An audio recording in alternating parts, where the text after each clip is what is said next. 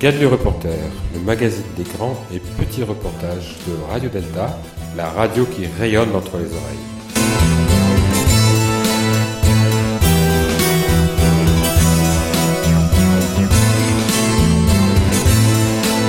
Les 18 et 19 novembre dernier, nous étions au 15e salon maçonnique du livre de Paris, à la Bellevilloise.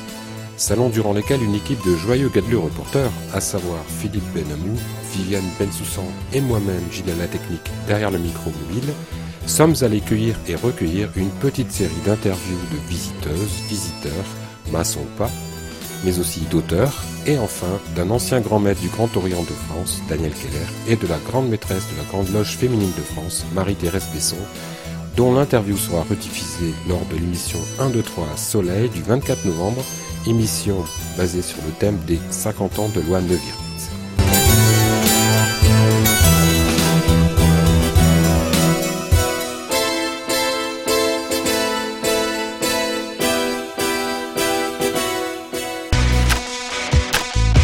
Pour débuter ce reportage et cette série d'interviews, je vous propose de commencer par écouter Roger Daché, président de l'Institut maçonnique de France et donc organisateur de ce 15e salon maçonnique du livre de Paris. Roger Dachet, euh, bonjour. On est donc euh, en face de Roger Dachet, qui est le président de l'Institut maçonnique de France et qui est l'organisation, enfin qui est en charge l'organisation de ce salon du livre. Alors je crois que c'est la 15e édition de ce salon. Voilà, c'est la 15e édition de ce salon qui se tient pour la troisième année consécutive euh, dans les locaux de la Bellevilloise à Paris dans le 20e arrondissement et avec euh, le concours de 16 ou 17 obédiences maçonniques françaises qui sont rassemblées dans euh, l'Institut maçonnique de France. Alors c'est quoi le, but? Parce qu'il y a effectivement des, stands des, principaux éditeurs, hein. je pense à Détra, Dervy, mais il y en a plein d'autres que je ne cite pas. Et puis il y a les obédiences maçonniques qui sont là pour se présenter. C'est ça le, but du Salon du Livre? En fait, c'est une des manifestations culturelles euh, visant à faire connaître à un public aussi large que possible et de préférence pas exclusivement maçonnique euh, le patrimoine culturel et les valeurs de la franc-maçonnerie. Alors cet événement-là est essentiellement centré sur le livre. C'est un salon maçonnique du livre, c'est-à-dire qu'on donne la parole aux auteurs. Naturellement, on ouvre nos portes aux éditeurs et on veut que les lecteurs euh, puissent dialoguer avec les auteurs. Mais on organise aussi par la même occasion des ateliers débats. On propose aux grands maîtres des principales obédiences maçonniques françaises des conférences euh, duels ou qui, ne sont naturellement pas destinés à créer une polémique quelconque, mais simplement pour que des sensibilités diverses, parce que le paysage maçonnique français est composé de très nombreuses diversités, de très nombreuses sensibilités, pour que ces sensibilités diverses s'expriment sur des problèmes communs.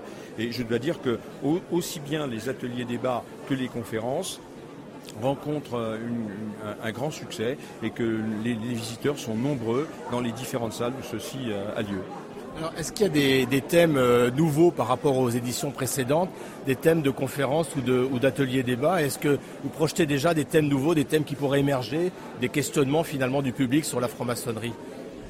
Alors on essaie chaque année de renouveler un peu la formulation des thèmes, moyennant quoi euh, on ne on n'invente jamais rien de véritablement nouveau parce que le public est en partie le même mais en partie différent et les mêmes questionnements reviennent toujours. Alors c'est D'où vient la franc-maçonnerie euh, Quelles sont les valeurs dont elle est porteuse Que signifie l'initiation la maçonnerie et les religions, la maçonnerie et la spiritualité, les valeurs de la République, bref, tout ce qui compose euh, la mosaïque du paysage maçonnique français. Et euh, on essaie à chaque fois de trouver des intervenants nouveaux, de manière que si les thèmes sont les mêmes, les propos tenus soient différents. Mais il faut bien reconnaître que d'une année sur l'autre, il y a quand même un petit air de famille entre les ateliers débats et les conférences qu'on peut organiser.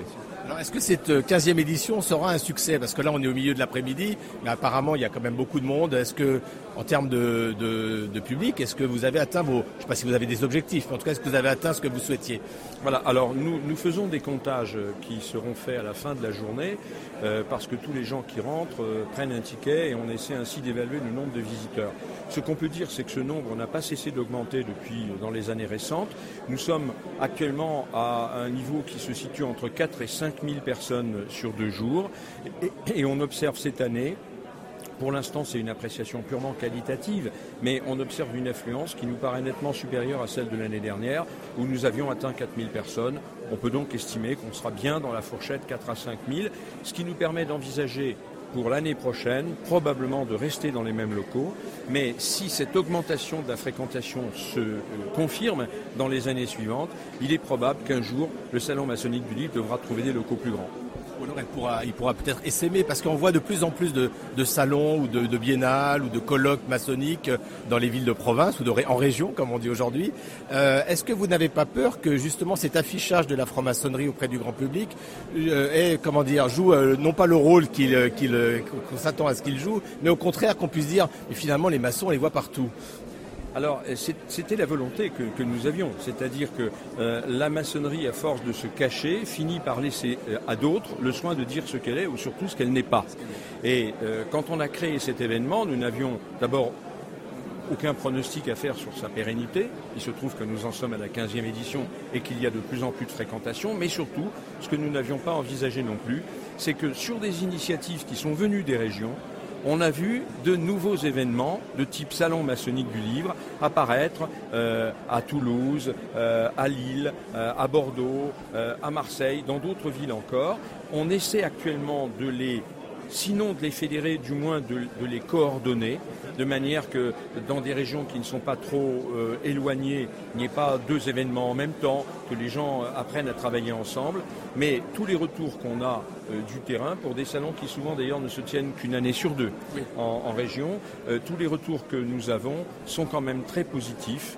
Ça prouve qu'il y avait un réel besoin de la part d'un large public en France de mieux comprendre ce qu'était la franc-maçonnerie, non seulement en lisant des livres ou des articles de journaux, mais, et c'est probablement le plus euh, qu'apportent ces événements, en rencontrant des francs-maçons qui vous disent je suis franc-maçon et je vais vous en parler. C'est probablement ça l'élément euh, nouveau qui a été apporté par les salons maçonniques du livre. Il, y a, un événement euh, bien particulier dans ce salon maçonnique du livre qui est l'ensemble des prix qui sont donnés aux ouvrages qui paraissent. Vous pouvez nous en dire quelques mots comment, Quels sont ces prix Comment ils sont donnés Et puis peut-être nous donner les prix qui ont été, qui ont été donnés aujourd'hui, je crois, à midi. Hein. Alors il y a un jury indépendant qui est, dans lequel sont représentés un grand nombre d'obédiences et qui regarde tous les livres ayant un rapport quelconque avec la franc-maçonnerie et qui ont, pu, qui ont pu être publiés au cours d'une année. Ces livres sont distribués dans différentes catégories par exemple les beaux livres, euh, l'histoire, euh, le symbolisme, euh, et puis il y a parfois des prix spéciaux. C'est-à-dire qu'on décerne un prix à un ouvrage qui est en dehors de toutes les catégories ou à un auteur pour l'ensemble de son œuvre. Alors par exemple, cette année, nous avons décerné un prix Histoire à un livre de Pierre Mollier, qui est un grand érudit maçonnique français. bien Pierre Mollier. Hein. Voilà, que vous connaissez bien et qui a écrit un livre magnifique sur l'histoire des hauts grades et leur développement au cours du XVIIIe siècle en France. Nous avons primé dans la catégorie des beaux livres un ouvrage de Jean-Claude Maumal sur la faïence à décor maçonnique, un sujet complètement inconnu, d'une très, grande beauté euh, graphique et, qu'il connaît magnifiquement bien. Euh, nous avons également donné le, prix spécial pour le tricentenaire de 1717 que nous célébrons cette année au, livre collectif qui a été publié par la Grande Loge nationale française, qui s'appelle 300 ans de franc-maçonnerie. Et puis enfin, on a attribué un prix spécial à un auteur, une personne dont, l'œuvre euh, dans son entier a été récompensée. Il s'agit d'Antoine Fèvre, euh, directeur d'études émérite à l'École pratique des hautes études, et qui a, depuis une quarantaine d'années, totalement renouvelé l'étude des sources et de l'histoire de l'ésotérisme et de ses rapports avec la franc-maçonnerie. Je crois aussi qu'il y a un livre qui a été primé qui traite de la radicalité. Alors, il s'agit ça d'une catégorie tout à fait à part que nous appelons la catégorie euh, humanisme et qui, par définition, est attribuée à un auteur qui n'est pas maçon, qui ne parle pas de maçonnerie, mais qui traite d'un thème qui peut interpeller, comme on dit parfois, les maçons. Et là, il s'agit en effet d'un ouvrage consacré à la aux nouvelles radicalités, aux défis euh, intellectuels et moraux que nous pose euh, la société contemporaine. Et il est apparu au jury que euh, si les maçons pouvaient ne pas partager éventuellement les conclusions de l'auteur, en revanche, le maçon ne pouvait pas éviter les questions qui étaient posées. Merci, merci Roger, et donc à l'année prochaine. J'espère bien, à l'année prochaine. merci à vous. Eh bien, nous allons maintenant poursuivre avec Fabrice, patron de la Bellevilloise, qui accueille le salon depuis trois années et qui va nous parler de ce lieu assez magique qu'est la Bellevilloise. Alors nous sommes au Salon maçonnique du livre à Paris et nous sommes plus précisément à la Bellevilloise qui est un superbe lieu euh, qui est situé à Paris dans le 20e arrondissement et nous avons en face de nous euh, Fabrice qui est l'un des patrons, l'un des directeurs de la Bellevilloise. Alors bonjour euh, bonjour Fabrice. Bonjour. Alors Fabrice, ce lieu a une histoire qui est, qui est très forte. Est-ce que vous pouvez nous la rappeler en quelques mots? Oui, alors euh, effectivement, fondé en 1877 donc par des ouvriers mécaniciens qui avaient pour projet l'accès pour tous à l'éducation populaire, à la culture.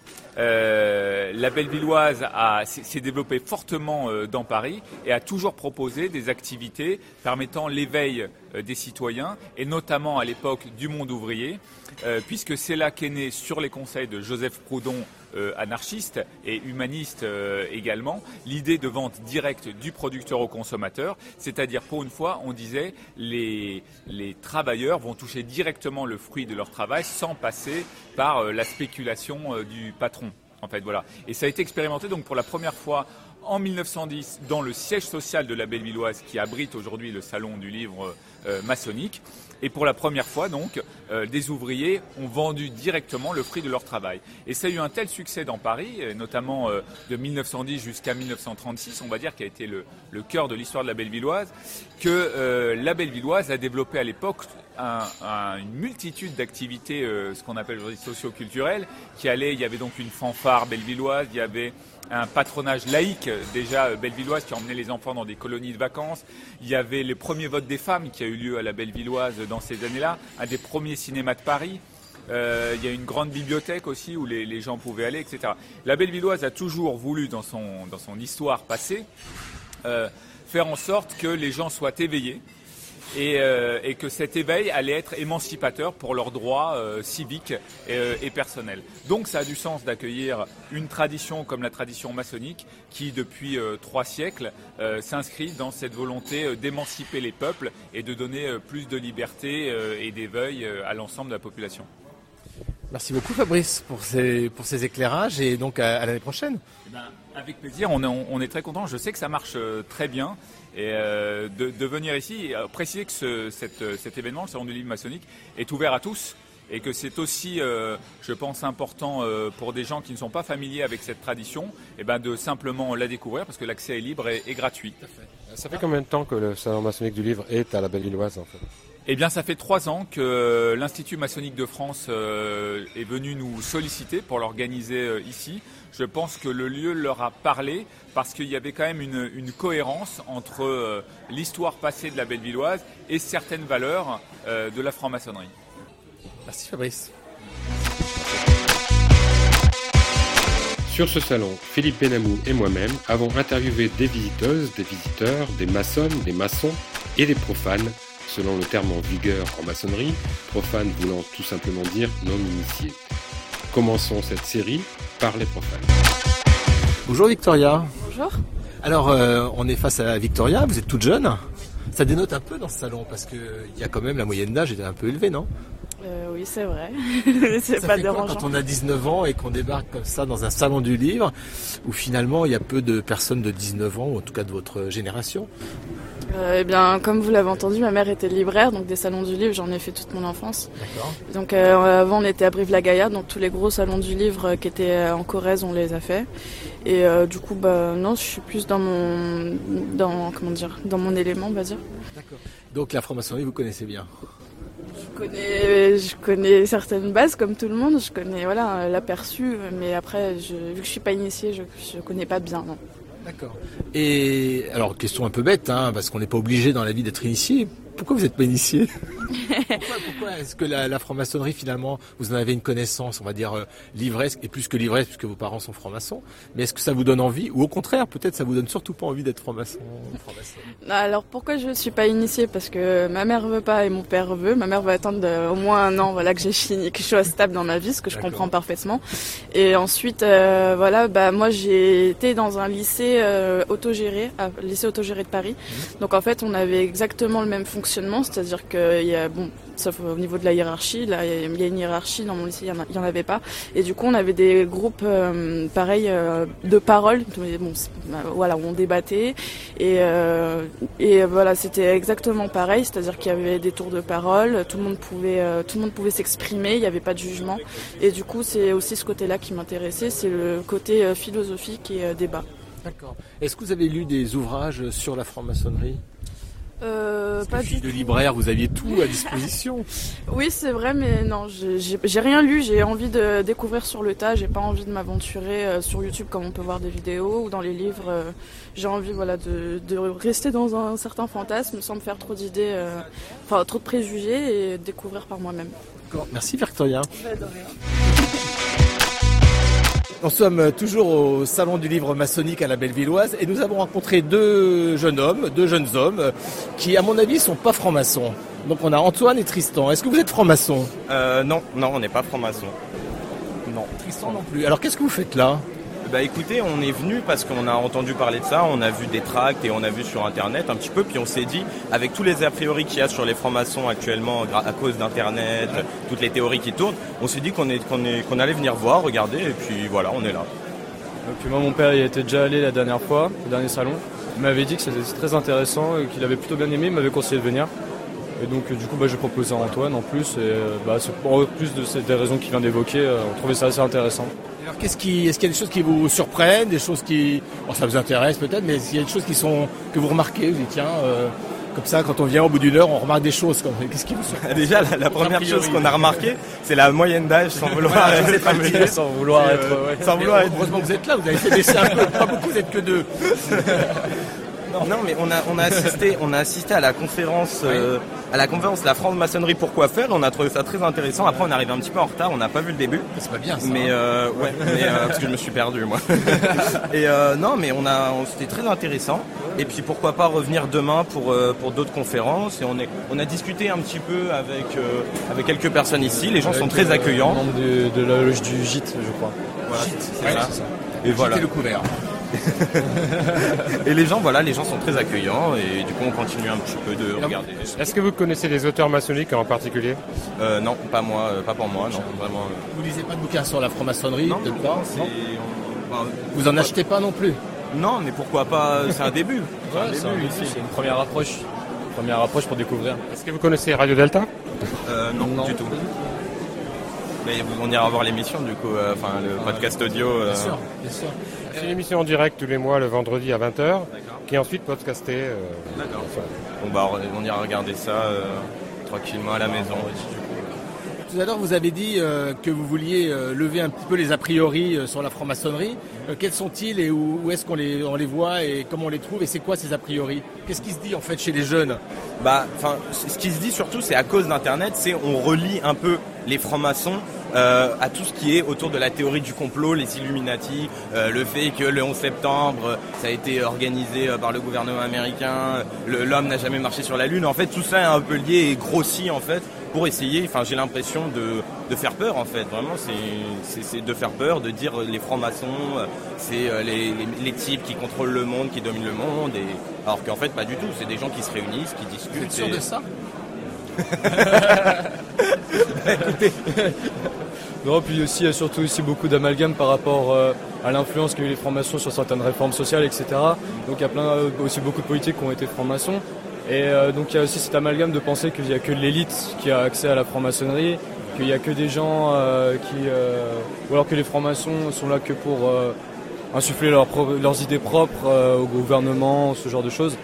Et enfin, il y a quand vous allez au salon du livre et euh, vous voyez qu'il y a pas mal de francs-maçons, donc ils sont vieux, et finalement quand vous les voyez, vous dites non, c'est pas ça l'élite.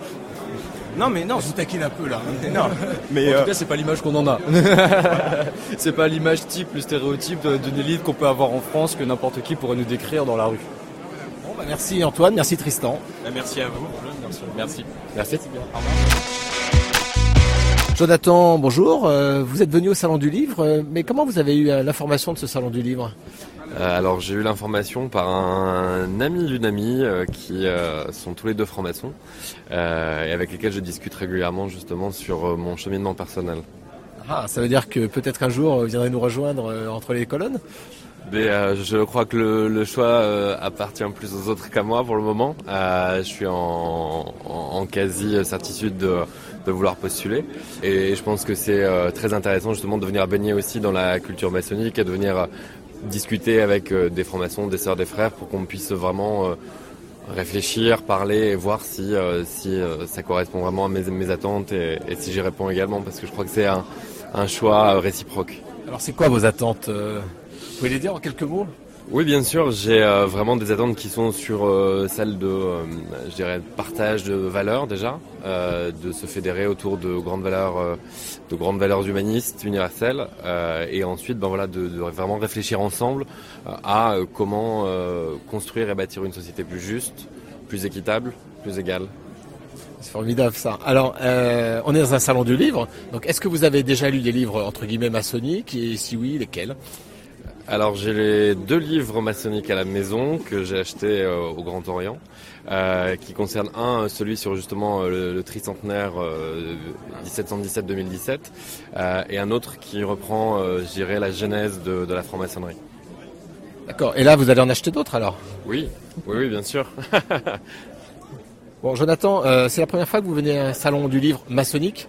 Oui, absolument. Est-ce qu'il y a des choses qui vous surprennent euh, quand on arrive comme ça dans ce lieu magique qu'est la Bellevilloise Qu'est-ce qui surprend? Qu'est-ce qui vient en tête tout de suite euh, euh ben, Je pense qu'en fait, la, la, la, première réaction que j'ai eue, c'est de me dire que j'étais en fait entouré euh, de francs-maçons. alors, je sais que c'est une société qui est discrète davantage que secrète, mais du coup il y a vraiment la, la question de euh, la sociabilité au sein de la franc-maçonnerie. Donc du coup de se dire voilà qui sont ces personnes autour de moi, est-ce qu'elles répondent à, à, à, ce à ce que je projetais, est-ce que euh, enfin voilà donc c'est vraiment une question je dirais sociale. Davantage que, que, littéraire du coup, même si évidemment ensuite euh, je vais faire le tour des, des stands. Mais l'idée c'était vraiment de venir puiser un petit peu dans les réflexions collectives, voilà, la, la recherche de ce qui moi pourrait me nourrir à terme. Est-ce que vous avez une idée de l'obédience dans laquelle vous allez postuler déjà ou, ou pas? Oui, le Grand Orient de France. Pour quelle raison? Parce que c'est une obédience mixte et que euh, c'est celle euh, dans laquelle j'ai le plus de proches, je dirais, avec laquelle j'ai pu euh, discuter préalablement dans mes fonctions professionnelles. Et, euh, et que, alors, c'est pas gérer un choix arrêté pour le moment, mais c'est a priori ce vers quoi je serais le plus à même de me tourner. Ok, merci Jonathan. Merci à vous. Merci. Alors nous sommes avec Hélène au salon maçonnique du livre. Euh, Hélène, vous êtes franc-maçonne Non, du tout. Vous n'êtes pas franc-maçonne. Alors qu'est-ce que vous faites là Je viens accompagner mon ami qui l'est. D'accord. D'accord. Et donc, euh, qu'est-ce que c'est que la franc-maçonnerie pour vous? C'est quoi la franc-maçonnerie vue de la, la part de la compagne en fait de quelqu'un qui est franc-maçon? Comment vous vivez ça? C'est une grande réflexion en fait. Euh, je pense que ça aide certaines personnes, peut-être pas tout le monde, mais ça aide certaines personnes à grandir, à prendre conscience d'eux-mêmes. Et puis, euh, c'est la découverte du monde et de l'autre. On pose souvent la question aux compagnes ou aux compagnons de francs-maçons. Pourquoi vous l'êtes pas, vous, si c'est si bien que ça? D'abord. C'est une question. et vous l'êtes-vous Oui. Et pourquoi? Exactement parce que ce que vous venez de dire, c'est d'agrandir, c'est d'avoir le monde différemment. Mais mon compagnon, il ne l'est pas, par exemple. D'accord. Mais du coup, pourquoi je ne le suis pas? C'est une bonne question parce que, parce que j'aime apprendre par les autres. J'aime apprendre par moi-même et j'aime pas qu'on me dicte mes actes. J'aime bien, j'aime bien apprendre par moi-même, oui. La découverte des livres. Est-ce que vous avez déjà lu des, des livres sur la franc-maçonnerie? J'imagine que oui. Et lesquels? J'ai commencé par euh, La maçonnerie pour les nuls. Ah, très bon choix. Et, et d'autres, d'autres livres? Non, pour l'instant, non, pas encore. D'accord.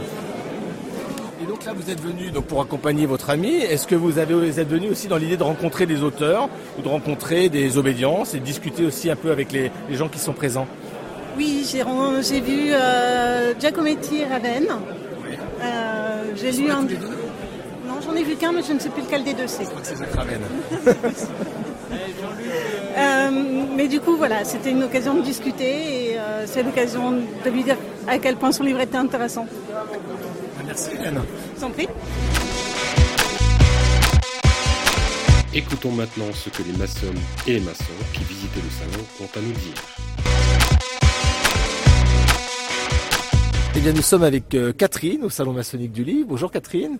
Donc vous êtes franc-maçon ou franc-maçonne? Ça dépend de l'audience. GLFF, D'accord, vous êtes franc-maçonne. franc-maçonne. Qu'est-ce que vous êtes venu chercher dans ce salon du livre? Je suis venue pour la conférence de Jacques Raven sur le secret. Et notamment venir avec ma fille qui est, qui est jeune, qui a 19 ans. Et euh, qu'elle euh, voilà, qu'elle découvre euh, un petit peu plus. Plus par rapport, enfin, au travers des mots d'un, d'un auteur plutôt que par rapport à, ce que peut dire sa mère ou son père. D'accord, donc si j'ai bien compris, votre fille n'est pas franc-maçonne. Elle est un peu plus jeune que vous, c'est normal et vous voulez lui faire euh, lui expliquer ce qu'est la maçonnerie à travers, euh, par exemple, des récits comme euh, les, romans de Marcas. Voilà. Alors.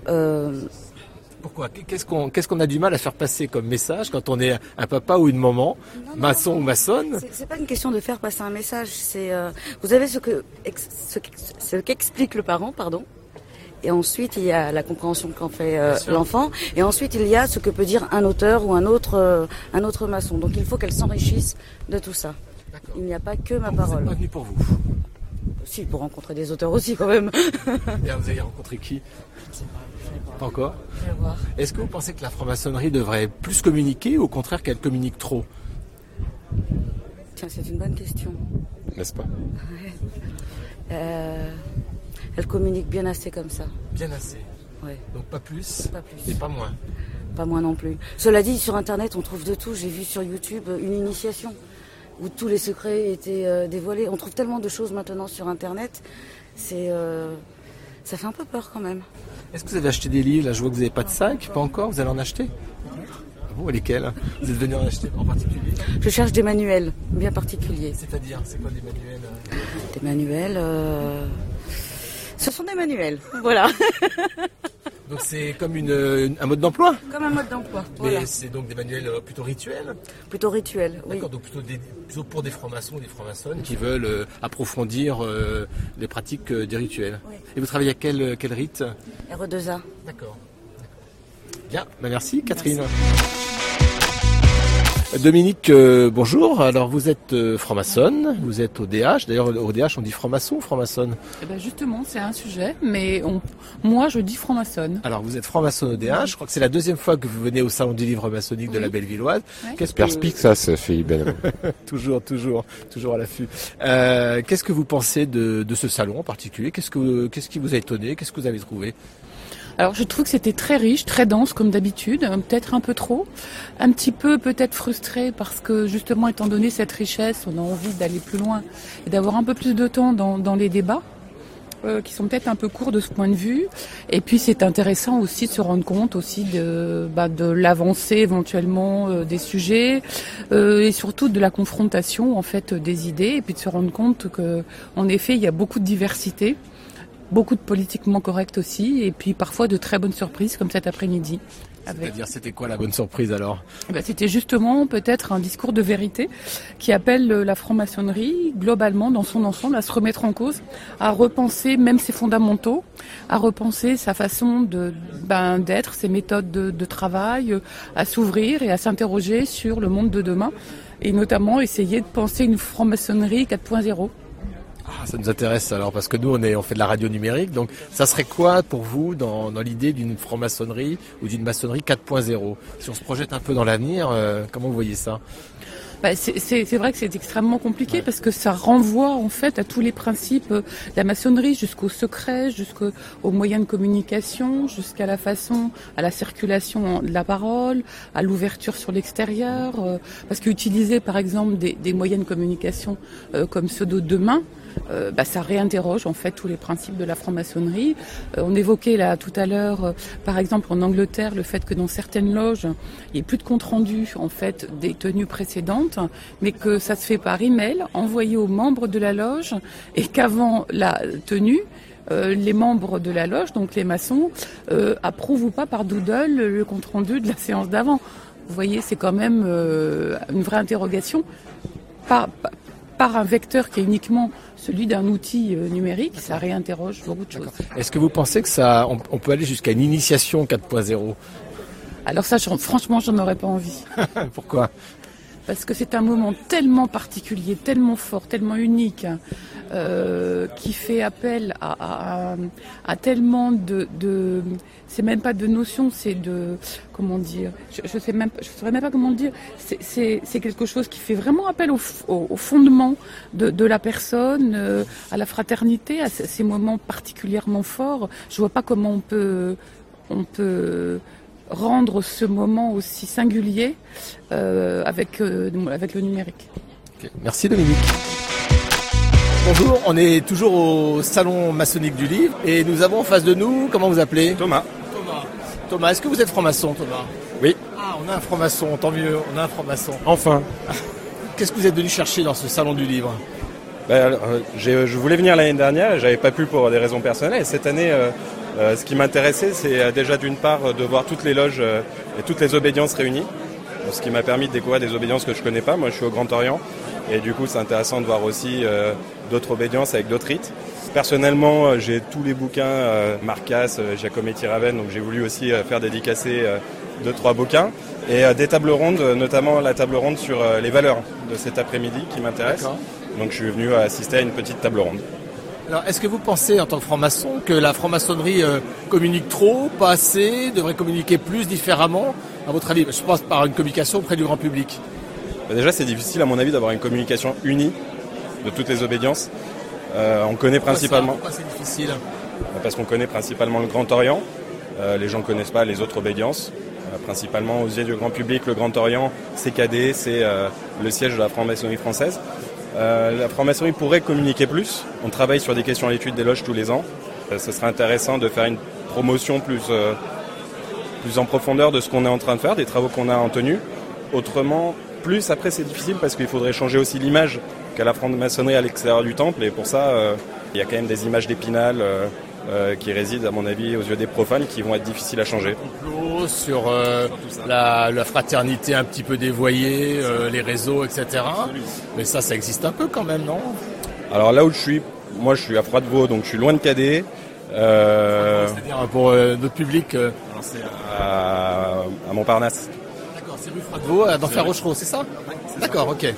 Donc moi je suis un peu loin de tout ça et est-ce que ça existe réellement? J'en sais rien. Moi j'y vais pour travailler du symbole, des sujets sociétaux et euh, honnêtement le reste ça m'intéresse très peu et je sais même pas, j'imagine qu'il doit y avoir, euh, euh, comme dans toute société, à un moment donné, des échanges fraternels. Moi honnêtement ça me, ça me préoccupe pas plus que ça et honnêtement je m'y intéresse pas.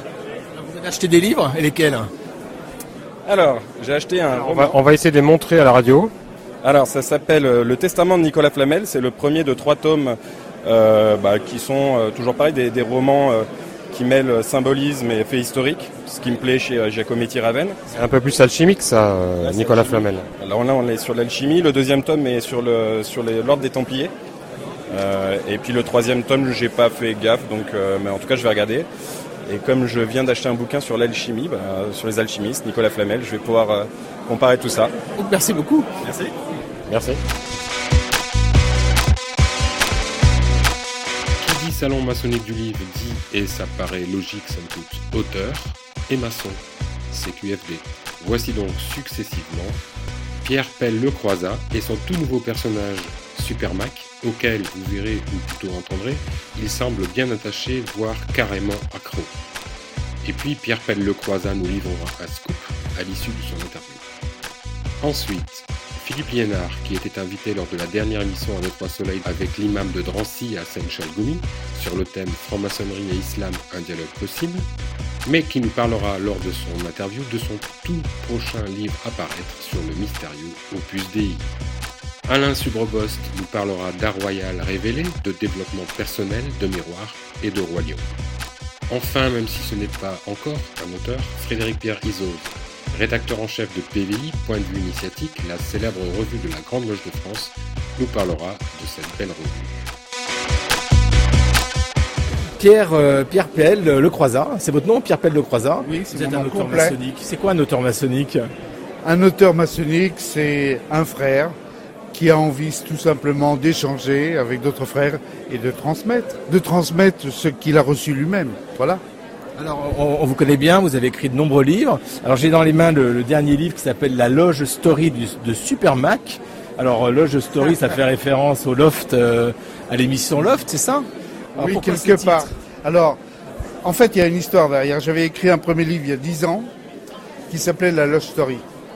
Et euh, c'était l'histoire d'un personnage qui rentrait, en- qui voulait rentrer en maçonnerie et qui prenait tout au premier degré parce que pour lui c'était mystérieux. Donc euh, ça créait des situations d'humour. Et puis euh, on, m'en a parlé il y a pas longtemps. Je me suis dit mais tiens pourquoi pas créer un personnage qu'on suivrait, qu'on suivrait au cours de son parcours maçonnique, apprenti, compagnon, maître, euh, mais il faut qu'il commence à être initié. Donc, j'ai repris quelques éléments de ce premier livre que j'ai écrit il y a dix ans, quelques éléments, et je l'ai fait vivre un peu plus de façon maçonnique, c'est-à-dire que bah, il va subir l'épreuve de la terre, l'épreuve de l'eau, l'épreuve de l'air, l'épreuve du feu, à sa façon, avec un regard, euh, je dirais presque profane, puisqu'il est encore profane à ce moment-là. Et donc, euh, bah, ça crée un décalage qui crée l'humour, parce que mon objectif, c'était de, faire rire les frères. Non pas se moquer, entendons-nous bien, moi c'est pas mon objet, mais euh, rire ensemble d'un personnage bah, qui se prend parfois au sérieux, qui n'est pas très sérieux, mais euh, qui prend la maçonnerie avec sérieux. Alors c'est assez réussi comme livre. Moi je l'ai je l'ai feuilleté rapidement, mais c'est assez réussi. En plus, il est très bien illustré par euh, Patrick Dubois d'Anguin, qui a fait des, des dessins euh, très drôles, très humoristiques. Et par contre, on vous connaît aussi comme euh, comme auteur maçonnique entre guillemets un peu plus sérieux, parce que vous venez de sortir, je crois, un mémento du 13e du degré. 13e degré du rite conscientiel accepté. Tout à Donc là, on est complètement dans un autre registre. Oui, mais je pense que comme tout frère, on a une personnalité qui est très variée. Il y a plusieurs personnages dans, chacun de nous. Euh, J'ai besoin, euh, pour trouver mon équilibre, d'extrême, être très sérieux, faire des recherches maçonniques. Je suis un ancien universitaire, donc la recherche pour moi c'est essentiel. Et puis d'un autre côté, je suis comme tout le monde, je suis un frère qui aime rire. Pour moi, une belle tenue, une belle belle tenue, c'est une tenue où il y a de la réflexion, il y a un partage de sentiments, et puis euh, de bons mots parfois, ce qui permet de détendre un peu, c'est euh, c'est quand même essentiel. Donc là, on est euh, sur le début d'une série hein, qui va Oui. s'appeler euh, Loge Story, c'est bien Voilà. ça. C'est aux, aux éditions euh, C'est pas du S, édition du Midi. Et alors le prochain, euh, ça sera quoi? Parce que là, on est dans l'initiation. La prochaine, ce sera euh, Super Mac Apprenti. Il a déjà reçu son nom de baptême puisqu'il a changé de nom. Il s'appelait le, le mec. Voilà. Et il devient Super Mac parce qu'il a choisi son nom initiatique. Alors on explique pourquoi ce nom à l'intérieur, avec humour toujours, parce qu'il n'a pas encore tout compris. Mais euh, ça va lui rester, ça va lui coller à la peau. Et sans doute à la mienne, parce que ce personnage, je vis avec maintenant. J'ai créé, non pas un site, si, j'ai un site qui s'appelle Love Story, et dedans j'ai créé un groupe de frères qui font des bons mots, qui s'amusent, on s'amuse tous ensemble, autour de Super Mac se moque. Alors il n'y a pas Superwoman, mais ça va venir peut-être, non? Oui, elle s'appellera, ah je vais le déclarer, Allez. Vous savez, c'est un scoop. Il y a un scoop pour Radio Delta. là. Voilà, elle s'appellera Wonderser. Wonderser. bon, bah longue vie à Super Mac et à Wonderser, et on attend avec impatience le prochain. Merci. Ce sera avec plaisir. À bientôt, merci. Philippe Liénard, euh, bonjour. Bonjour. Alors vous êtes venu au salon euh, maçonnique du livre euh, à la Bellevilloise pour présenter déjà vos livres que vous avez déjà publiés. On vous a entendu sur Radio Delta euh, sur l'émission sur l'islam et la franc-maçonnerie. Et là vous avez un livre en préparation qui s'appelle Opus Dei, Origine, relation avec la franc-maçonnerie, projet, pouvoir réel dans le monde et en France. Gros titre, hein, c'est long. Hein. Il y a tout ça. Donc on parle de tout ça dans ce livre. Alors c'est quoi l'Opus Dei? Alors l'Opus Dei, d'abord, c'est un, c'est un mouvement de pensée qui ne s'est pas appelé comme ça du tout au départ, puisque c'est né, euh, ce serait né en 1928 euh, en Espagne, euh, idée d'un certain Escriva di Balaguer qui euh, euh, ne supportait pas un certain nombre de dérives qu'il considérait lui comme des, des dérives de l'Église catholique et qui voulait en revenir par un mouvement qui euh, était un chemin de sainteté euh, à- aux premières valeurs des premiers chrétiens, en permettant à chacun de choisir, en revivant les souffrances du Christ, en permettant à chacun de devenir plus saint demain qu'hier. Et donc ce, cet opus Dei au départ euh, avait pour vocation de permettre à toutes les personnes qui le souhaitaient d'effectuer un chemin de perfectionnement, non pas dans la liberté de penser, mais dans le dogme du respect le plus pur des valeurs d'un petit livre qui s'appelle Camino, mais qui n'a été publié qu'en 1939, sans d'ailleurs le, ni l'obstat de l'Église. Et dans ce Camino, en 999 maximes, pourquoi 999 C'est tout à fait volontaire, c'est l'inverse de 666. qu'on connaît bien en franc-maçonnerie, voilà. on pratique le culte de la bête. Disent certaines mauvaises langues. Et donc voilà, ce Camino a engendré un mouvement qui s'est très fortement étendu euh, juste après la Seconde Guerre mondiale, bah, dans le monde entier, en gros, sauf dans les pays musulmans et euh, sauf dans certains pays qui résistent un petit peu. Mais c'est vrai que l'Opus Dei s'est étendu partout. Aujourd'hui, l'Opus Dei, c'est 90 000 personnes recensées dans l'annuaire pontifical comme étant des numéraires, des surnuméraires, mais on ne connaît pas le nombre de coopérateurs, qui est beaucoup plus important. Et, alors, quel est le lien on vous, connaît comme auteur, entre guillemets, euh, maçonnique, c'est-à-dire vous écrivez des livres sur la franc-maçonnerie, vous avez écrit la franc-maçonnerie des Belges, en particulier.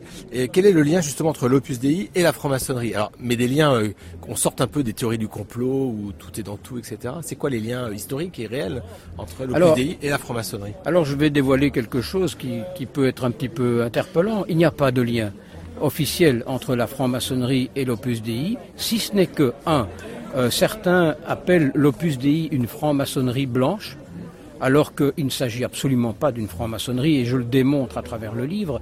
Et d'autre part, en franc-maçonnerie, s'il y a des membres de l'Opus Dei, et il y en a probablement, ça ne peut être que des coopérateurs. Pourquoi? Parce que les autres, ce sont des personnes qui sont dans une situation dogmatique et de vie euh, spirituelle qui ne permettrait aucunement qu'ils puissent participer à une vie maçonnique. Mais parmi les coopérateurs de l'Opus Dei, ça n'est pas un secret qu'il y a aussi des francs-maçons. Et je n'ai pas utilisé ce livre pour donner en pâture des noms, mais il y en a dans l'histoire de France. Alors dans la quatrième de couverture de votre livre Apparaître, hein, je rappelle c'est aux éditions des éditions Jourdan. Ça paraître euh, quand Fin décembre, euh, peut-être début janvier, selon les congés des imprimeurs. Très, très prochainement. Vous écrivez à la fin, il se veut transparent, explicatif, et il n'est pas destiné à rassurer. Est-ce qu'on devrait être inquiété de l'Opus Dei? Je pense qu'on peut être inquiété de l'Opus Dei par sa puissance et ses ramifications financières, mais je ne pense pas qu'on puisse être inquiété par l'Opus Dei sous l'angle de son influence. L'Opus Dei a eu une influence euh, assez importante au sein de la curie romaine lorsque Jean-Paul II, en 1978, est devenu pape. Euh, pape qui a d'ailleurs choisi euh, comme responsable de la congrégation pour la doctrine de la foi, qui est l'héritière de l'Inquisition, un certain Joseph Ratzinger, dont on a entendu parler par la suite, pape qui avait comme secrétaire particulier le porte-parole de l'Opus Dei, pape dont la campagne a été, semble-t-il, financée par l'Opus Dei, pape qui a habité pendant euh, plusieurs mois avant son élection dans la prélature de l'Opus Dei à Rome. On n'a pas, à mon avis, de raison de s'inquiéter de l'Opus Dei aujourd'hui sous l'angle de son influence dans l'Église, si ce n'est que, et ça c'est intéressant, et j'en parle dans le livre, le pape François, qui est un jésuite comme tout le monde le sait, qui est un, un homme qui vient d'Argentine comme tout le monde le sait, n'est pas devenu pape totalement par hasard. Dans l'Église apostolique romaine, rien ne se fait totalement par hasard, il y a de la politique aussi, et si ce pape-là l'est devenu, il est le premier jésuite à devenir pape d'ailleurs, euh, si ce pape-là l'est devenu, c'est parce qu'il y a eu un accord entre les membres de l'Opus Dei et l'ordre des jésuites qui se font une sorte de guerre depuis le début pour des tas de raisons que je ne vais pas expliquer là à l'antenne. On les découvrira dans le livre, donc je on attend avec impatience. Donc je rappelle, c'est Opus Dei, origine, relation avec la franc-maçonnerie, projet pouvoir réel dans le monde et en France, par Philippe Guénard aux éditions Jourdan. Merci Philippe. Je vous remercie. Alain Subrobost, euh, bonjour. Euh, le brouhaha qu'on entend derrière, ce sont tous les, tous les admirateurs de vos ouvrages qui sont venus au Salon du Livre. Alors, vous venez de publier euh, aux éditions, aux éditions L'art royal révélé. Alors, qu'est-ce que vous révélez dans cet art royal qui nous unit? Alors, il ne faut pas oublier le sous-titre, qui est le développement personnel symbolique. En fait, ce que j'ai essayé de faire ici, c'est de créer une méthode accessible à tout le monde pour euh, se reconnecter, se construire à nouveau dans la plus belle version de qui l'on est, en utilisant tout simplement les outils de l'art royal qui, sont les outils de la franc-maçonnerie. Et donc l'idée c'était de comment utiliser par exemple un compas, une équerre, euh, enfin la lune, le soleil, pour se reconnecter à soi-même. Comment intégrer les symboles et comment les utiliser au quotidien, que ce soit pour soi-même ou même pour de la gestion de projet. Est-ce que ça veut dire que la franc-maçonnerie euh, ne joue pas ce rôle? Je pense que la franc-maçonnerie joue ce rôle-là d'une manière euh, inconsciente, on va dire. Et que nous avons pour beaucoup perdu le sens des, symboles et de la manière de les utiliser. Euh, et je pense que hum, c'est peut-être pour ça que beaucoup de, frères, de sœurs qui viennent me voir me disent on a l'impression un petit peu de, de se perdre dans une philosophie euh, de la maçonnerie, dans un métalangage expliquant la maçonnerie ou l'histoire de la maçonnerie ou les Xème mythes, etc. Plutôt que de travailler concrètement à même la chair. Moi, ce que je propose, c'est surtout ça. C'est euh, nous sommes des êtres de chair, nous sommes des êtres d'émotion. On n'est pas uniquement que des êtres spéculatifs. Or, toute la maçonnerie euh, est, depuis 300 ans est basée sur l'idée qu'on est spéculatif. Et moi, je dis non. Nous sommes des opératifs, sommes que l'objet de l'opération, c'est nous-mêmes. Alors, est-ce qu'on peut prendre un exemple? Par exemple, je vois dans la, table des matières que vous traitez du, miroir, du symbole du miroir, qui apparaît par exemple au cabinet dans le cabinet de réflexion, et puis ensuite pendant l'initiation. Alors, qu'est-ce qu'on peut dire euh, sur ce symbole avec l'optique développement personnel? Alors, on peut dire beaucoup de choses et on, peut faire surtout beaucoup de choses. Alors déjà, il faut savoir que à, à l'origine, les miroirs, on l'utilisait comme un, moyen de se connecter aux ancêtres disparus. C'était donc un moyen quasiment magique de. C'était l'ancêtre du téléphone, de, l'iPhone, mais un, iPhone mystique, on va dire. Mais aussi, l'intéressant, c'est de pouvoir se regarder ré réellement. Par exemple, je prends un exemple, souvent dans les conférences, j'utilise euh, le, le, roi lion. Dans le roi lion, et on voit le roi lion qui s'approche d'une mare, il se regarde. Et le petit singe, qui est son guide, lui dit regarde, mais regarde pas superficiellement, regarde mieux.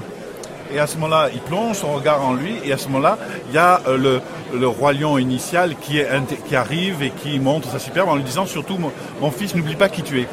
Donc, par exemple, le miroir va servir de révélateur, non seulement des révélateurs de la superficialité, mais aussi de ce qu'il y a à l'intérieur. Ce qui est intéressant de regarder euh, quand on utilise le miroir, c'est par exemple de, se regarder et se dire, voilà, est-ce que je m'aime? Est-ce que je m'aime? Est-ce que je m'accepte? Est-ce que je me respecte Et à ce moment-là, on va voir dans ce regard des micro-mouvements qui vont tout simplement signifier que, ben non, on ne s'accepte pas, on ne s'aime pas, on ne s'accepte pas. Et donc, par exemple, voilà, un, rien qu'avec un petit objet, on va pouvoir essayer de dire, tiens, là, quand j'ai dit est-ce que je m'aime, j'ai vu que je rigolais, j'ai vu que je souriais. Ça veut dire donc qu'on n'a pas intégré cette dynamique. Donc ça veut dire que c'est là où il va falloir aller creuser et travailler. Merci, euh, merci Alain. Donc je rappelle euh, votre dernier livre, L'art royal révélé, le développement personnel symbolique aux éditions Yetrad. Merci. Merci, beaucoup.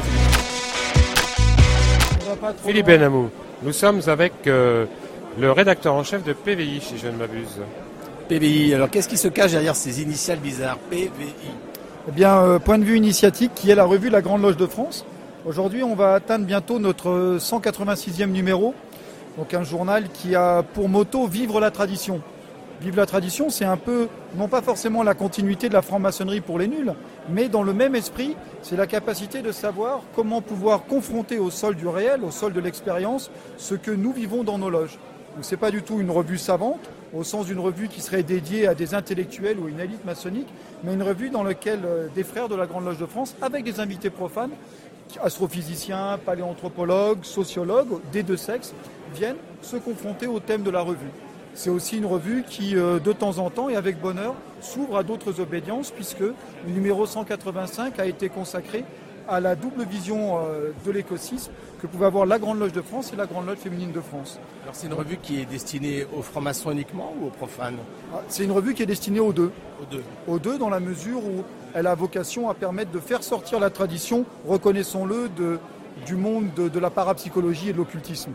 C'est euh, montrer que vivre la tradition, ce n'est pas réservé à deux ou trois personnes qui seraient euh, quelque peu allumées du cerveau, mais bien plutôt aller vers une illumination, vers celle du bonheur d'un amour fraternel, et puis de cette joie, de l'intérêt, de la connaissance, de la découverte qui nous pousse à être ensemble ici dans un salon du livre.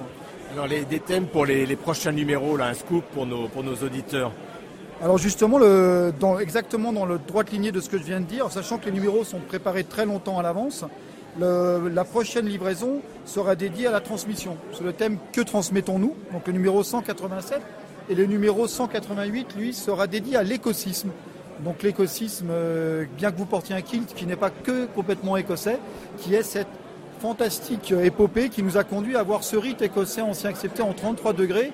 Et donc en juin 2019, nous tenterons de dire au monde profane ce qu'il en est de la spécificité de l'écos- l'écosysme comme spiritualité. Alors, euh, dernière question pour les, profanes qui nous écoutent, et ils sont nombreux. Où est-ce qu'on peut se procurer ce journal PVI, donc point de vue initiatique? Parce que c'est pas toujours facile et on n'est pas forcément à côté d'une librairie, entre guillemets, maçonnique. Alors, c'est une très bonne question, c'est la meilleure question d'ailleurs, hein, puisque c'est celle qui va permettre à tout le monde de pouvoir le lire. On me fait un signe avec des pouces qui entrechoquent des indices, je ne comprends pas très bien ce que ça veut dire, sûrement Ça un secret maçonnique. Comme toute revue, il faut de l'argent pour Eh pouvoir oui. continuer à Mais publier. sachant que nous disposons d'un prix à l'abonnement qui est incroyablement réduit, de 33 euros pour deux ans, ce qui fait 8 numéros. Alors vous avez sur le site de la Grande Loge de France, gldf.org, un onglet dédié à point de vue initiatique sur lequel on peut s'abonner et commander des numéros en ligne. Et sinon, euh, pouvoir disposer via l'adresse euh, euh, internet suivante, rédaction at gldf.org, donc R-E-D-A-C-T-I-O-N, gldf.org, la possibilité de s'abonner comme sur l'adresse pvi at gldf.org. Voilà. Merci monsieur le rédacteur en en chef. prie. Très bonne fin de journée à vous. Merci Frédéric C'est l'interview de Pierre. Pierre, bonjour. Euh, On est donc au salon du livre maçonnique. Qu'est-ce que vous êtes venu chercher dans ce salon? Ben, je suis venu surtout donner un coup de main à mes amis euh, de Renaissance traditionnelle. Donc vous êtes franc-maçon? Oui, un peu, oui. Un petit peu, oui. Un peu, un peu depuis même euh, pas mal de temps. Voilà. Alors Renaissance traditionnelle, c'est une revue, je crois. Alors, Renaissance traditionnelle, c'est une revue.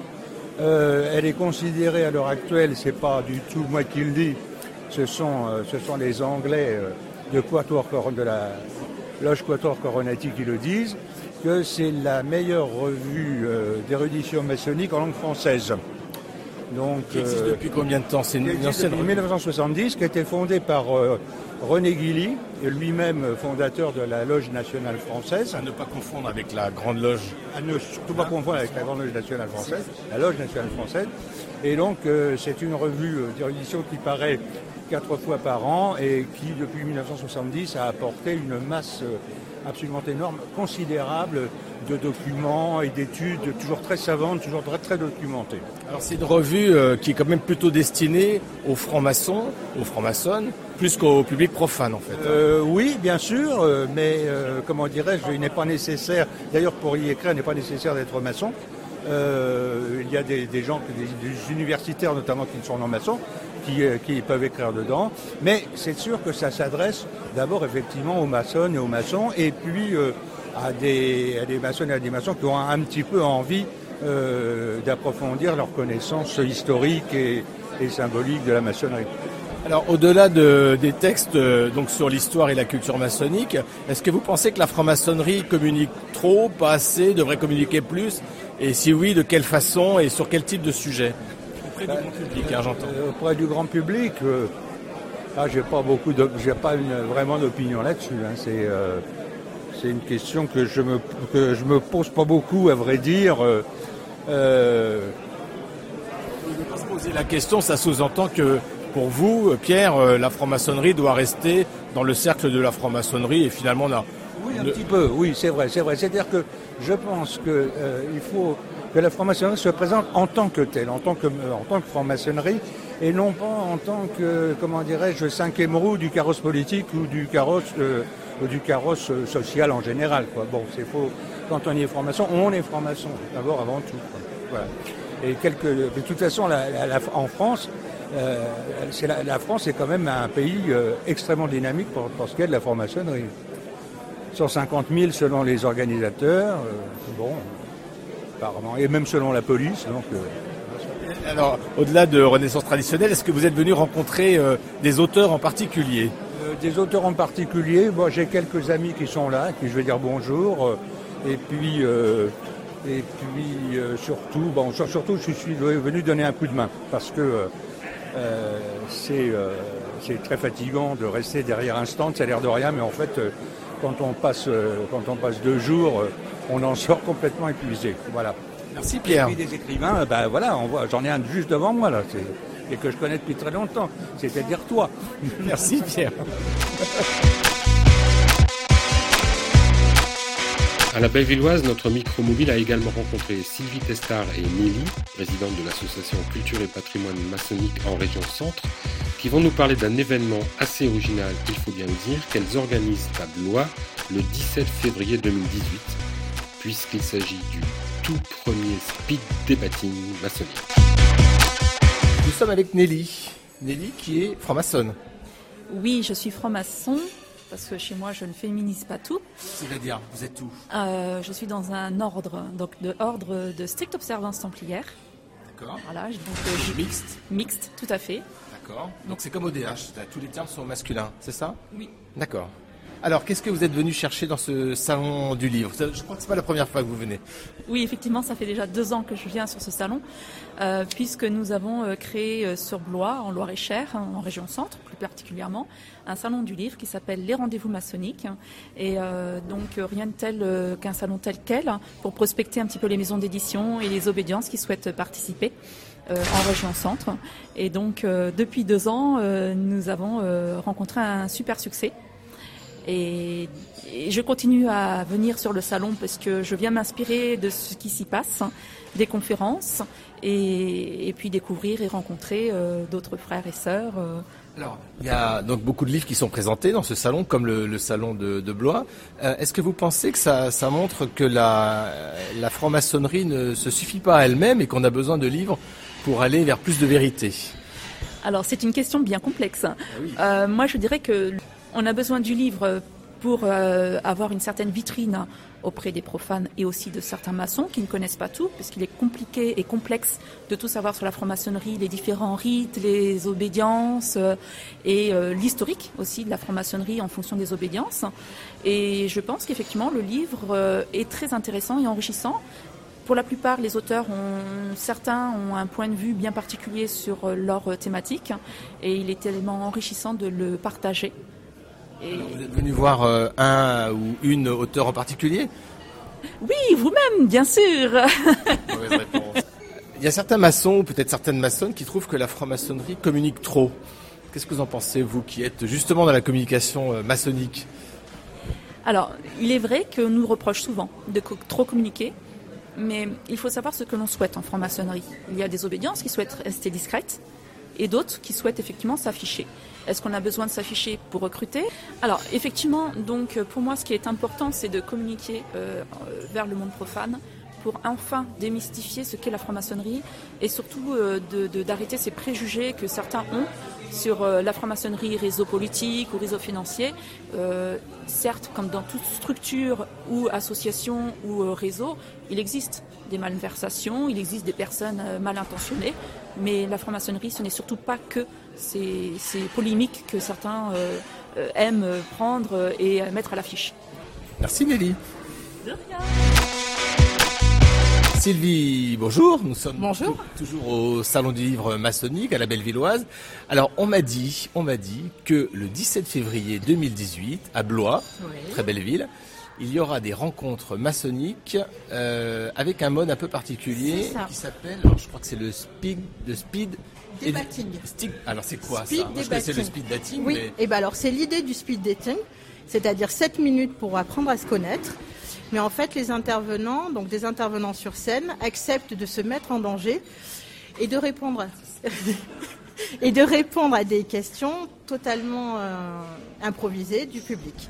Donc c'est un public, j'imagine, qui n'est pas franc-maçon, puisque le but Ben, c'est de faire ouvre- connaître. Voilà, hein. le but c'est de faire connaître. Donc il y a une, on, on espère une majorité de profanes. Bon, on se doute bien que de toute façon dans les, dans le public il y aura quand même des initiés. Donc les gens poseront leurs questions.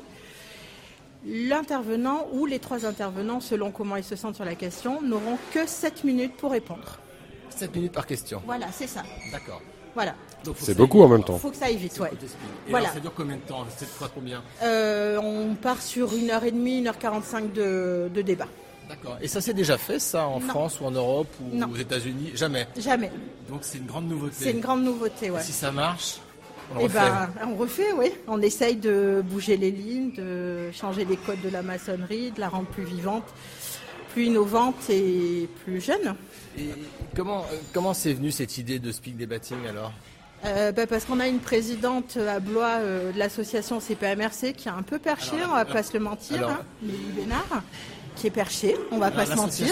l'association CPMRC, Culture CP. et Patrimoine Maçonnique en région centre. D'accord. Voilà. D'accord. On connaît Qui bien est- Nelly, oui. Oui, voilà. Alors. Qui, est, euh, qui cherche à innover, qui cherche à bouger les lignes et, et qui entraîne tout le monde dans son sillon. Donc c'est vrai que c'est. on tente. Bon, alors rendez-vous donc le 17, Le 17 février, à Blois. À Blois, oui. Avec de superbes intervenants. Merci.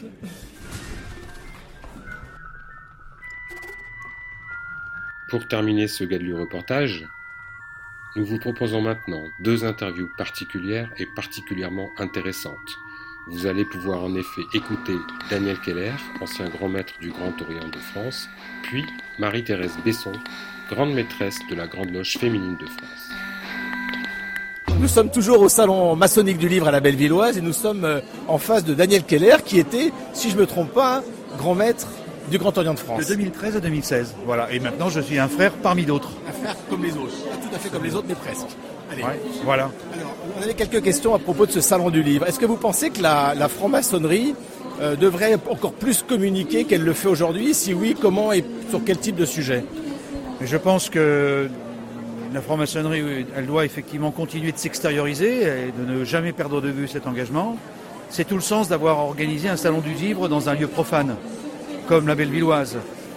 Et quand on voit la manière dont ce, salon est fréquenté aujourd'hui, on, peut dire que c'est un vrai succès, même si certains étaient dubitatifs à l'origine. Je le dis parce que j'ai été celui qui a milité le premier pour euh, l'organisation d'un salon du livre dans un lieu ouvert à tous. Voilà. Et je pense qu'il faudra franchir une nouvelle étape à l'avenir, c'est-à-dire euh, envisager un lieu euh, encore plus central, encore plus grand, euh, encore voilà, plus ouvert aux uns et aux autres. Mais je pense que cette démarche est la bonne. Alors, si vous aviez un ou deux ouvrages à conseiller un profane hein, qui souhaiterait rentrer en maçonnerie et qui souhaiterait un peu lire euh, quelques bouquins avant de se plonger euh, directement dans l'arène? Ma charité, ordonnée- charité bien ordonnée commence par soi-même, donc je lui conseillerais l'ouvrage que Céline Briand-Porté et moi-même avons coécrit, l'Utopie maçonnique. Bon, mais ça c'est un clin d'œil. Non, mais il y a plein d'ouvrages. Je pense que quand on entre en maçonnerie, il ne faut pas hésiter à aller regarder notamment les, les revues, euh, les revues maçonniques. Alors là, j'étais devant euh, Point de vue initiatique, qui est une magnifique revue de la Grande Loge de France. La Villard de Honnecourt, qui est une magnifique revue de la Grande Loge nationale française. Bon, la chaîne d'Union euh, ou Humanisme pour le Grand Orient. Je pense que ces revues, ce c'est la meilleure manière de se familiariser avec finalement les réflexions des francs-maçons. Il faut commencer par là. Et puis après, euh, il y, a, il y a différents ouvrages. Je pense que les que sais-je sur les obédiences sont très bien faits parce que c'est important de connaître l'histoire euh, des obédiences qui ont structuré les loges. Et toute obédience mérite une, une attention particulière. Voilà. Et après, il y a des, il y a des ouvrages, euh, il y a des ouvrages effectivement sociologiques. euh, sur historiques, rites, etc., philosophiques, maçonnologiques sur la maçonnerie. Puis voilà, dans un salon comme celui-là, on a l'occasion de se familiariser avec beaucoup de ces ouvrages. Là, Ludovic Marcos euh, vient vient d'écrire, enfin c'est plus un livre de photos qu'un livre d'écriture, mais un, un très très beau livre sur les temples maçonniques. Il a photographié les temples maçonniques. L'iconographie est superbe. Je pense qu'on tombe amoureux de la maçonnerie quand on voit ces, ces images. Je ne dis pas que ça suffit pour devenir franc-maçon, mais en tout cas, c'est une magnifique introduction à Alors, notre alors histoire justement, maçonnique. vous dites ça suffit pas pour devenir franc-maçon. Qu'est-ce qu'on trouve dans une loge maçonnique qu'on ne trouverait pas dans un livre euh, sur la franc-maçonnerie? Bah, on y trouve d'abord la, la rencontre avec d'autres frères et d'autres sœurs. Le Grand Orient de France est devenu euh, une obédience dans laquelle des loges initient des femmes, de plus en plus, plus de la moitié d'entre elles aujourd'hui. Euh, donc c'est un lieu de c'est un lieu de rencontre au sens noble du mot, de, de partage. Ça, je crois que c'est quelque chose de très intéressant. Et puis, je crois ce qui fait l'ADN des francs-maçons, c'est que ce sont des, hommes et des femmes très engagés dans la vie de la cité. Donc, quand on demande à un franc-maçon ce qu'il est, quand on commence un peu à gratter sous le vernis maçonnique, on s'aperçoit que la plupart sont engagés, euh, que ce soit dans des associations citoyennes, euh, en faveur de la lutte euh, en, direction des personnes handicapées. Évidemment, la laïcité est un, est un sujet de prédilection pour les francs-maçons parce que c'est un engagement citoyen, mais on pourrait multiplier les exemples. Et aujourd'hui, on s'aperçoit que le, mouvement associatif, eh bien, pour beaucoup, euh, c'est un mouvement où il y a des francs-maçons, et, je crois que ça, c'est un, c'est aussi un virus qui se propage très vite quand on dit un franc-maçon. Alors on parle souvent en ce moment et depuis quelque temps de, de romans initiatiques. Qu'est-ce que c'est qu'un roman initiatique? Est-ce que ça a un sens? Est-ce que le mot initiatique dans roman initiatique ou film initiatique, est-ce que ça a le même sens que l'initiation qu'on vient chercher dans une loge maçonnique? Mais le, roman initiatique a, ceci de commun avec la démarche initiatique, c'est que euh, c'est le, sens d'un engagement, d'un cheminement sans fin. Voilà. Donc, euh, si on lit Les Chevaliers de la Table Ronde, euh, on est dans une démarche initiatique. La franc-maçonnerie, évidemment, est une illustration magnifique de, cette, de cet engagement-là. Mais je crois que voilà, s'initier, c'est euh, accepter de, de faire un cheminement euh, dans lequel c'est c'est le chemin compte plus que le but que l'on va atteindre. Merci Daniel Je vous en prie. Une dernière question quand même. Vous avez été trois ans grand maître du Grand Orient de France. Qu'est-ce qu'on retire comme expérience personnelle de, Ah, de c'est trois ans de grande euh, maîtrise? C'est une merveilleuse expérience au service des autres. Et il faut toujours chercher à être vrai avec toutes celles et tous ceux vers lesquels on va pour essayer de répondre à leurs questions et de les, de les soutenir dans leur vie de maçon, dans leur engagement maçonnique. Et c'est une, euh, c'est une expérience euh, indélébile. Voilà. Je vous remercie.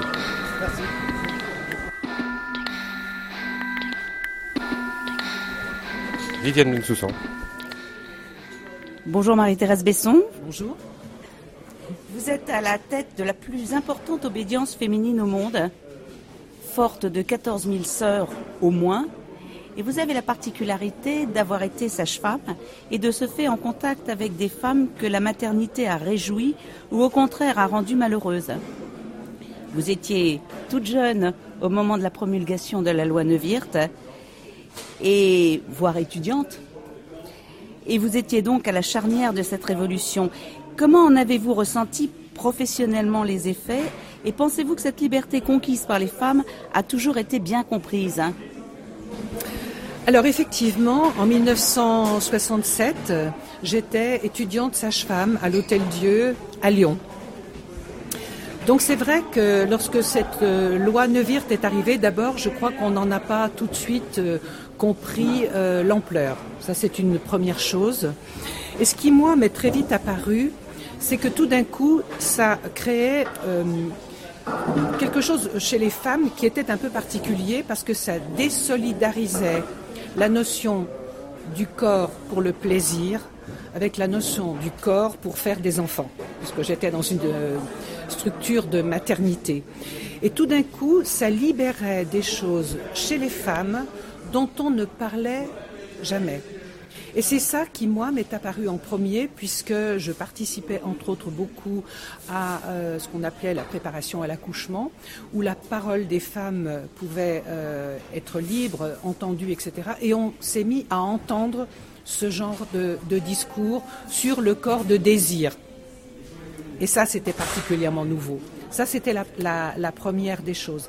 Après, c'est vrai que euh, cette époque-là, ce qu'on voyait beaucoup, et je travaillais entre autres à l'Hôtel Dieu à Lyon où il y avait un service qui s'appelait l'infirmerie, on recevait tous les jours, tous les jours, des femmes qui avaient tenté de s'avorter, hein, puisqu'il n'y avait pas de contraception, avec des moyens divers et variés. J'ai vu mourir des femmes parce que l'avortement a mal euh, tourné, et c'est sûr que c'était quand même plutôt quelque chose qui était extrêmement positif même si ça n'a pas été saisi par les autorités administratives d'une manière extrêmement rapide quand même. C'est le moins qu'on puisse dire. Est-ce que la maçonnerie a modifié votre regard sur ce problème? Et qu'est-ce que vous pouvez nous dire 50 ans plus tard au regard de vos hautes fonctions qui vous permettent d'avoir une vue euh, très élargie euh, sur euh, un panel de 14 000 femmes Même si elles sont des sœurs, elles sont avant tout des femmes? Elles sont avant tout des femmes. Vous avez, raison de le dire et on est une obédience euh, spécifiquement féminine et c'est ce qui fait, je crois aussi, euh, son originalité, sa richesse. Je crois euh, au jour d'aujourd'hui que de toute façon, parce que la loi Neuwirth, c'était quand même la contraception hein, au départ. Et pour se mettre en place, cette contraception, elle a mis beaucoup de temps, beaucoup d'années, et elle a été un peu, euh, comment dirais-je, bousculée par tout ce qui s'est fait autour de l'IVG. On a beaucoup parlé de l'IVG, on a oublié la contraception, et on est encore un peu là-dedans À tel point que euh, moi je trouve que on rencontre souvent des jeunes qui, pour lesquels euh, l'IVG c'est une méthode de contraception. Or c'est quand même pas ça. Ça n'a strictement rien à voir. Et les femmes d'aujourd'hui que l'on rencontre, par exemple, dans nos loges, c'est sûr que parce qu'elles sont ce regard de femmes qui ont travaillé sur elles, elles sont en capacité de prendre plus de recul et de réfléchir là-dessus, de réfléchir sur la notion de la maternité. Et euh, je crois que c'est là où ça, ça se situe, là où ça se joue.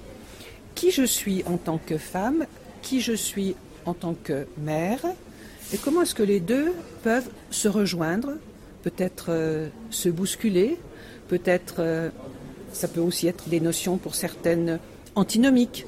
Si je suis pas une mère, est-ce que je suis une femme? Si je suis une femme, est-ce que je suis automatiquement une mère? Etc. Je crois qu'il y a des questions comme ça qui se posent dans nos loges et qui sont des questions passionnantes d'ailleurs. Mais écoutez, nous avons parlé de votre passé, on parle du présent, et puis euh, pour rebondir sur votre dernière intervention, et surtout parce que nous sommes en direct du Salon du Livre et dans la droite ligne de votre euh, toute récente euh, conférence que vous avez donnée, en quoi pensez-vous que la franc-maçonnerie puisse encore aider les femmes en France et dans le monde? C'est peut-être plus difficile pour le contrôle de leur corps et de leur fécondité ben, Je pense que de toute façon, euh, la franc-maçonnerie, euh, c'est un lieu où on va travailler sur l'émancipation des femmes, quelles que soient les femmes. On a toutes besoin, quelque part, d'une émancipation euh, qui, est toujours en cours et qui n'est jamais terminée. Donc cette émancipation, elle passe par le contrôle de, son corps et, le fait que son corps, c'est son corps, il nous appartient. Et ce qui se passe en ce moment, par exemple, euh, avec le hashtag euh, balance ton corps, euh, etc., je pense que les réflexions que l'on mène, nous, dans nos loges, nous permettent de nous positionner en tant que femmes avec une véritable parole de femme. Et c'est pour ça qu'être à la Grande Loge féminine de France, Certes, on n'est pas une obédience mixte. Certains nous disent qu'on est un petit peu euh, retardataire, pas dans le vent, etc. Je crois au contraire qu'on ose affirmer qu'on est des femmes, des femmes libres, ce qui ne nous empêche pas après euh, de nous mêler, bien évidemment, dans la société mixte, comme il se doit. Donc la construction de soi, pour revenir sur euh, votre conférence, c'est la construction de son esprit avec la maîtrise de la construction de son corps Bien évidemment, surtout que la posture et le corps dans la démarche maçonnique en loge, c'est important, ça a beaucoup de sens. Merci beaucoup Marie-Thérèse Besson, vous souhaite une bonne journée et merci. Bonne journée à vous, au revoir.